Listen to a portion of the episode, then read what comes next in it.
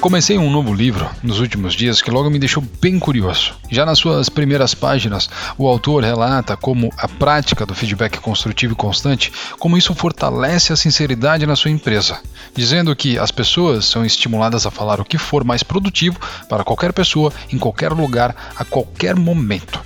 Só fale de uma pessoa aquilo que você diria diretamente na cara dela, é o que o livro diz. Essa abordagem é estritamente curiosa e nos permite imaginar o ambiente da empresa quando os profissionais que nela trabalham são seres honestos e sinceros uns com os outros o tempo todo, em qualquer tipo de ambiente, em qualquer tipo de contexto. Mas, como você deve imaginar, é um baita desafio. A sinceridade é que tanto nos incomoda também é aquilo que tanto desejamos. Essa ambiguidade faz parte do meu texto de hoje e que tem a sinceridade do feedback como principal ponto de destaque. Ah, e sobre qual é o livro que eu estou me referindo? A regra é não ter regras do Reed Hastings. Ele é o CEO da empresa da qual estou falando.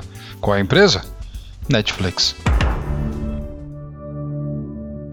E aí, tem cinco minutos? Na empresa onde eu trabalho, fizemos um exercício de feedback entre os membros aí da nossa equipe por meio de um formulário online e de uma forma anônima. Ou seja, para cada profissional integrante aí da nossa área, escrevemos um feedback construtivo para olharmos aí para o crescimento do colega. Foi uma ação complementar aos outros momentos que a gente tem de feedbacks e que costumamos dar aí a uns aos outros. E aí, como um entusiasta da educação, eu vejo que receber feedbacks constantes é um exercício importante para o crescimento e te ajuda a saber como a evolução no aprendizado está ocorrendo. Esse estímulo à transparência é essencial, ao mesmo tempo que também é um grande desafio. E é sobre buscar esse tal equilíbrio, ou possível equilíbrio aí, foi o que mais me chamou a atenção nas primeiras páginas desse livro. Quando o assunto é feedback, independente se você está sozinho ou em uma sala cheia importante é que você fale. Na Netflix, os profissionais são incentivados a darem feedbacks constantes uns aos outros, independentemente da hierarquia e do momento. Se é em público ou é individual, não importa. A premissa é que a sinceridade seja a chave do sucesso da própria empresa e quando ela não é exercida logo, a empresa também perderá. Para isso, o contexto de feedbacks sinceros da Netflix se baseia em dois pontos importantes que também são abordados no livro: a densidade de talentos e a cultura da sinceridade. O primeiro conceito aponta que a concentração de talentos compõe aí uma empresa extremamente desejável para trabalhar uma vez que a empresa decida por manter as pessoas que consigam ter a melhor performance e comportamento para o ambiente possível, logo aquelas que não cumpram tais requisitos serão demitidas. A lógica da Netflix é simples: pessoas com alto desempenho prosperam, especialmente em ambientes em que a densidade de talento geral é alta. Eles aprendem uns com os outros e suas realizações são maiores e mais rápidas. A motivação e a satisfação individual são consequências claras deste contexto e toda empresa sente sua produção crescer diariamente. E aí, meu caro, o livro traz o seguinte: se você tem uma equipe aí com cinco funcionários incríveis e dois eles são razoáveis, os razoáveis irão, por exemplo, minar a energia dos seus gestores, reduzir a qualidade das discussões em grupo, forçar outras pessoas a desenvolverem maneiras de contorná-los, reduzindo a eficiência, levar os integrantes da equipe que buscam excelência a se demitirem e, por fim, mostrar à equipe que você aceita mediocridade, multiplicando aí o problema. Vejam só, né? Aqueles que não estão lá desempenhando um bom papel são capazes de contaminar e tirar toda a energia daqueles que estão cumprindo com a sua função dentro do esperado e ainda superando expectativas. Muito mais que um escritório luxuoso ou sushi grátis no almoço, um ótimo ambiente de trabalho está relacionado à alegria de ser cercado por pessoas talentosas e colaborativas. Ou seja, trabalhar com colegas de fato talentosos é empolgante é inspirador e muito divertido. Algo que a Netflix se orgulha em manter até hoje, com seus mais de 7 mil funcionários mundo afora, meu cara.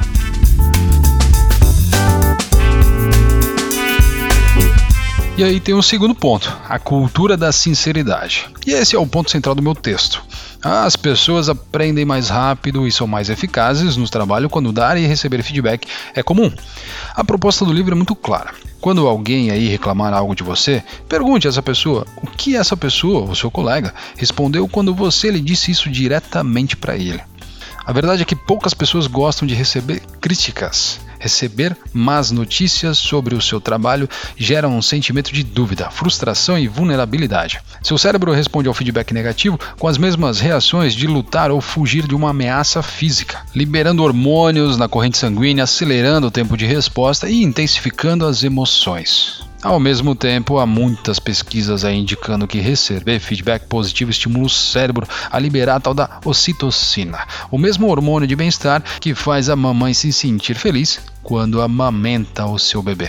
Já se assim, encaminhando aqui pelo final, em um estudo de 2014, a empresa de consultoria Zenger Folkman coletou dados sobre feedbacks de quase mil pessoas. E aqui eu trago alguns números, anotei.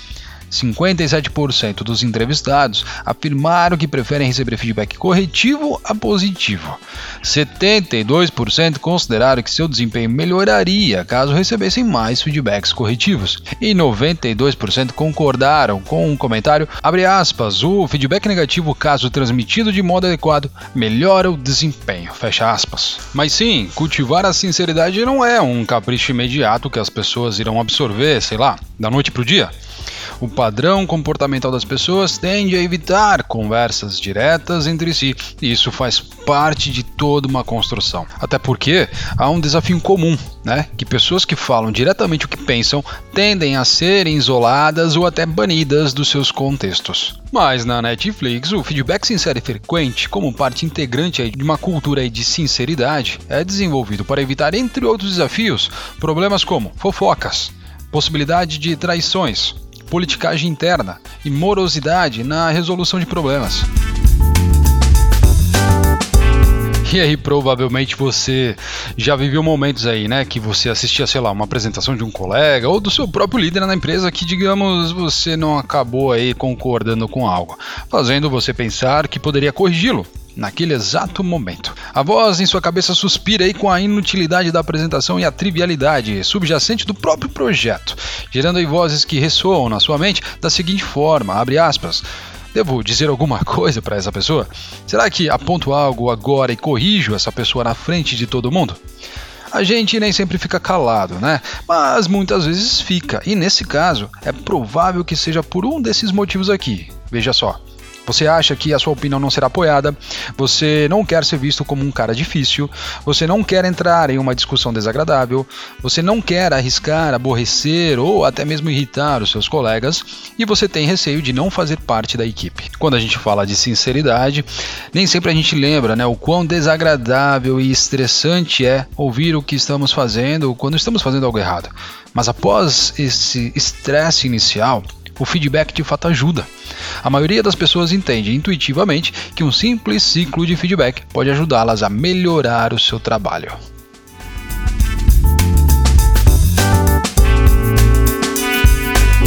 Então é isso, resumindo aqui, a sinceridade que tanto desejamos das pessoas na Netflix é uma premissa da sua cultura organizacional, pois eles entendem aí que um ambiente com alta densidade de talentos, como eu falei aqui nesse episódio, precisa ter um fluxo de feedbacks constantes para evoluir. Uma recomendação vista logo no livro é que abrir espaço para cultivar essa sinceridade, criando aí momentos de feedbacks em reuniões regulares na nossa semana, pode ser aí uma via saudável para que os nossos profissionais se fortaleçam diariamente uns com os outros. Mas como o próprio livro diz, é um desafio que precisa ser bem compreendido, justamente para permitir que a cultura dessa sinceridade seja construída da melhor forma possível. Tá, mas e agora? Você deve se perguntar. Uma vez que eu entendo essa relevância, a sua importância, como eu posso dar o próximo passo?